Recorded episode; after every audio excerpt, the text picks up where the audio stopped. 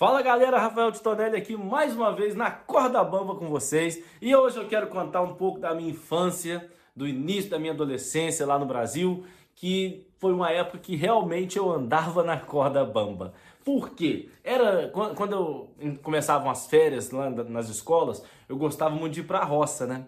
Ia para o interior, para as fazendas, para as quintas para poder estar tá com os amigos, com a família. Tem muitos familiares nessa região lá do Brasil, de, de interior. E, e, eu ia muito para a fazenda do meu tio. Meu tio, eu já contei a história dele aqui antes. Eu ia muito para a fazenda dele. Eu tinha uns 14 anos por aí. E aí eu ficava cuidando né, das criações, eu era responsável pra, por alimentar, responsável sim, né?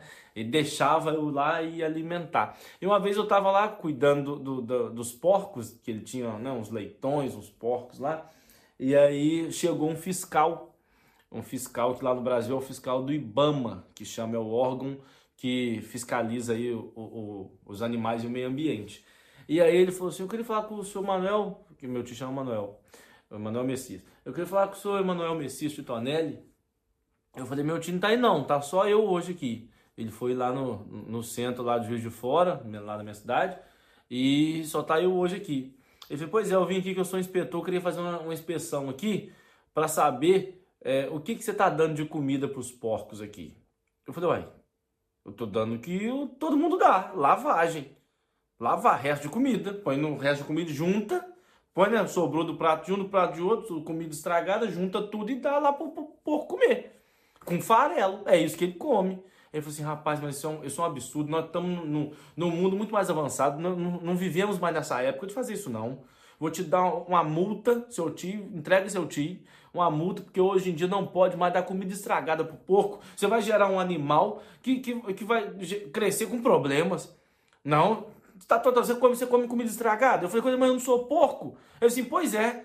Você ver, eu sempre tenho que comer comida boa e o porco comer comida estragada, isso é um perigo, rapaz. Isso, é, além de ser um perigo, é uma falta de respeito com o animal. Ó, 50 reais de multa, fez uma multinha, pum. Peguei e levei a multa pro meu tio. Meu tio me deu uma bronca. E eu falei, agora eu tô ligado, não, né? Não vou dar boa. Passou uma semana e voltou, o fiscal voltou. Eu falei, cadê seu tio? Eu falei, tá aí também hoje não. Eu e agora? O que você tá dando comer pros seus porcos? Eu falei, ah, agora a gente tá dando o que a gente come mesmo. Faz um, um arroz, feijão, batata frita, de tudo fresquinho, faz na hora, vai lá e come, leva até talher para eles. Eu falei, rapaz, você tá maluco, rapaz? Você tá dando isso? Eu falei, tô, tô dando isso, salada, faça saladinha, tempero com azeite, coisa maravilhosa. Ele, não, outra multa. Tanta gente passando fome no mundo e você dando comida de gente, comida de qualidade boa, assim, fresca para porco? falei, não, cinquentinha de multa, 50 reais lá pro seu time pagar. Meu time me deu uma, deu uma sova ainda. Na última semana, o rapaz voltou. Na hora que ele apontou na rua, eu falei, pronto. Aí ele vai, chegou e falou, seu tio tá aí ou não tá hoje? Eu falei, também não tá hoje não. Ele falou assim, você tá sozinho? Eu falei, hoje eu tô sozinho porque Tô, tá, tá só eu mesmo, só eu e Deus. Ele falou assim, pois é, e, a, e me fala, vamos ver se aprendeu. O que, que você tá dando de comer para os porcos? Eu falei, não tô dando nada. Ele falou, nada? Eu falei, não tô dando nada. Ele falou, mas como assim? Eu falei, não, agora eu dou é 10 reais para cada um, eles vão no restaurante ali como que eles quiserem para não ter problema. Se for brigar, briga com eles. Então essa foi uma das histórias da minha vida. E eu sou Rafael de Tonelli, espero vocês de novo aqui semana que vem na RDP África pra gente andar na corda bamba. Conheci o Cho ainda na, na escola primária. A, a nossa amizade cresceu rápido. O Cho vinha de uma família pobre, com poucos recursos então, e desde essa altura eu ajudava o Tchau no que podia. Levava para a escola sempre duas sandes ou sumos, sempre para, para oferecer ao, ao Tchau. Então, aquela amizade durou. Até, até o sexto ano, o Tchau decidiu de parar de estudar. Desistiu porque, entretanto, o pai, pai reformou-se, já não havia como continuar a, a pagar a, a escola, então ele simplesmente desistiu de estudar. Eu continuei, a amizade continuou na mesma. Depois, quando fiz o liceu, fui para, fui para fora com uma bolsa de estudo para, para acabar os meus estudos, para fazer a formação superior. Quando eu regressei, com, com os contactos que um tio meu tinha, consegui arranjar emprego numa ONG. Entretanto, o Cho, como é um gajo terrível, teve a ousadia de, de sentar o, o, os pais à mesa e disse-lhes que estava na altura dos pais saírem de casa, porque não era possível. Imaginem, o Cho nessa altura já tinha 28 anos e está a, a pedir aos pais para saírem de casa. Então o pai lhe pôs fora de casa e ele teve que ir alugar um, um quarto. Eu, como já, já, já trabalhava, já ganhava razoavelmente bem, então decidi ajudar o Cho. Todos os final dos meses, todos os final de mês eu dava-lhe 20 mil francos CFA para ajuda. Entretanto, depois, passado um, um, alguns meses, conheci uma miúda, apaixonei-me. Um, meses depois, nove meses depois, já estávamos a casar. Casamos, tive que alugar uma casa, fui morar com ela. Então, quando casei com ela e fui morar com ela, nesse mês a seguir, o Joe veio buscar o dinheiro. Em vez de 20 mil, dei ao Joe 15 mil, porque pronto, tive que alugar a casa, as despesas aumentaram, só dei ao Joe 15 mil francos CFA.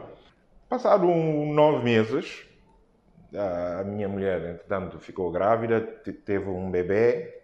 Então, como, como podem reparar, né, as despesas aumentaram. Então, quando o Joe veio depois do nascimento do bebê, quando o Joe veio buscar o dinheiro, eu só entreguei-lhe 7.500. Então ele vira-se assim para mim e disse: então, Mas passa-se alguma coisa? Eu disse: Não se passa nada. Então, mas por que estás a mandar 7.500? Eu disse: Não, Joe, tá, agora tenho família, filho, pá, as despesas aumentaram. E o Joe vira-se assim para mim: Quer dizer, tu tens a ousadia de, de sustentar a tua família com o meu dinheiro, né? Com o meu dinheiro. Ganda lata que tu tens, pá.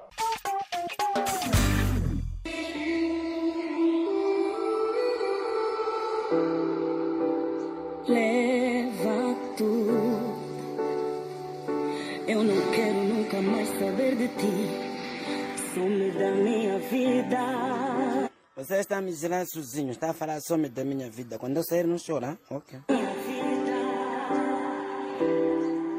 Leva também os pedaços do meu coração. Sou eu que cortei esses pedaços do coração. Você já vê com o coração em pedaços. Está a dizer leva também pedaços do coração. Não quero. Que você partiu e deixou sem conserto. Vai no mecânico, vão consertar esse coração. Deixa de me chatear. Toda hora conserta, conserta. Eu não vou mentir. Sim, tens razão. Ah, agora está me dando razão. Me viu, já estou para ir, né? Eu fiquei sem chão. Vai comprar cimento com pedra, faz o teu chão, deixa de me chatear.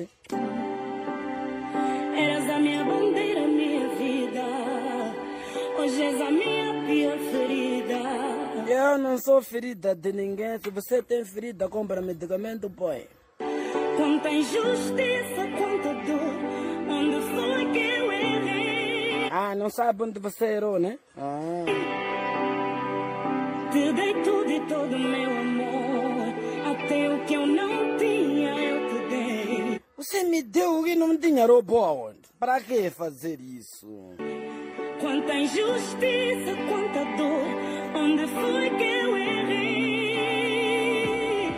Se eu soubesse. se eu soubesse. Ah, tá vendo? Verbos que se conjugam tarde, se eu soubesse. Se eu soubesse. anda, anda.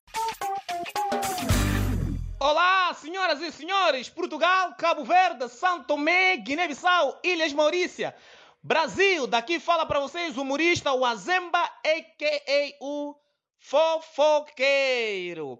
Hoje vamos falar de dois elementos que não é, são extremamente importantes que ficam não é com as nossas madrinhas, nossas mães, nossas avós, nossas irmãs, nossas tias, nossas cunhadas nossas mulheres, nossas namoradas, nossas ficantes, nossas kitty. Estamos a falar de seios ou xuxa.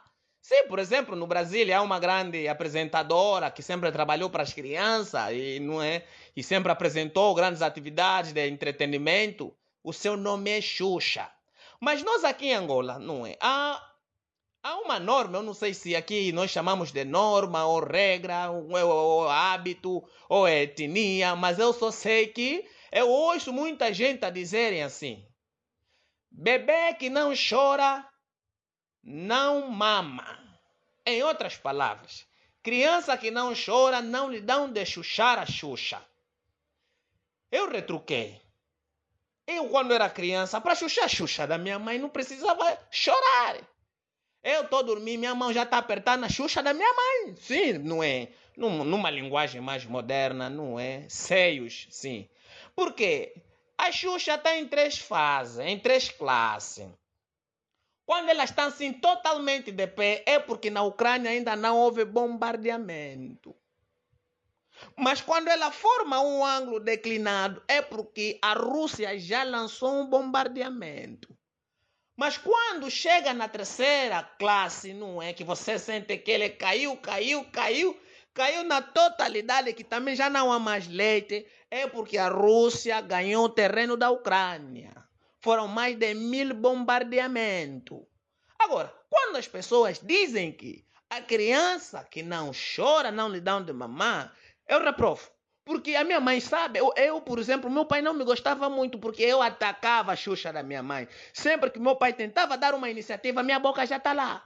Porque essa história, porque não, se não, porque se não chorou, não vão lhe dar. O meu pai sabe, o meu pai, na verdade, morreu com uma raiva tremenda de mim.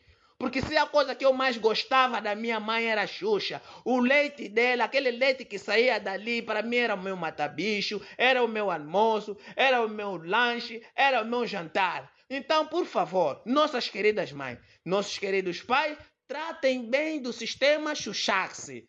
Falou para vocês com muito carinho e para todas as mulheres do mundo do Palope CPLP humorista Wazemba. Bazei!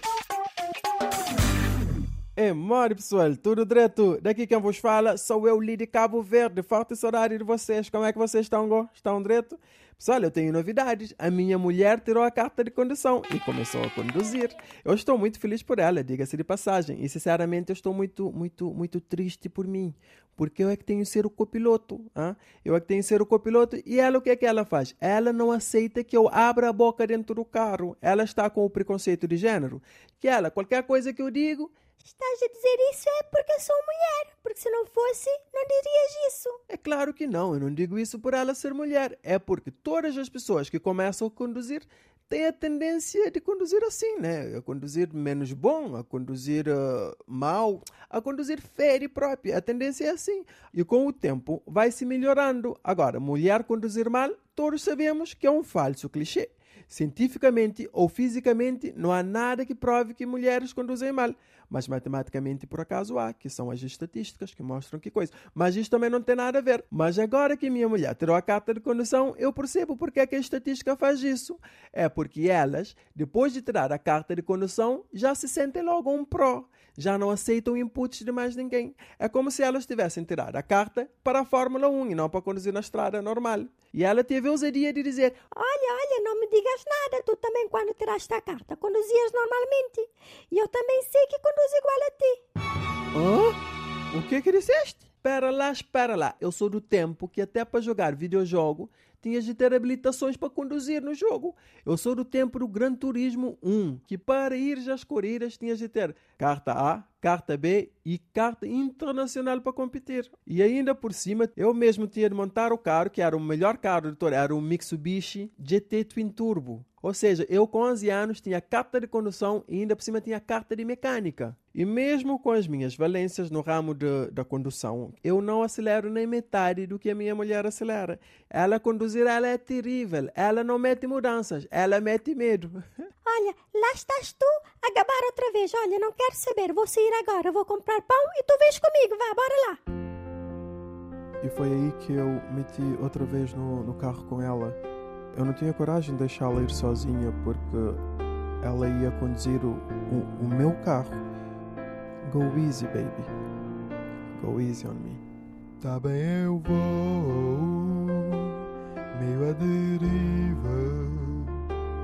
E se eu falar, gritar, só peço calma. Olha só o cão, não o atropeles.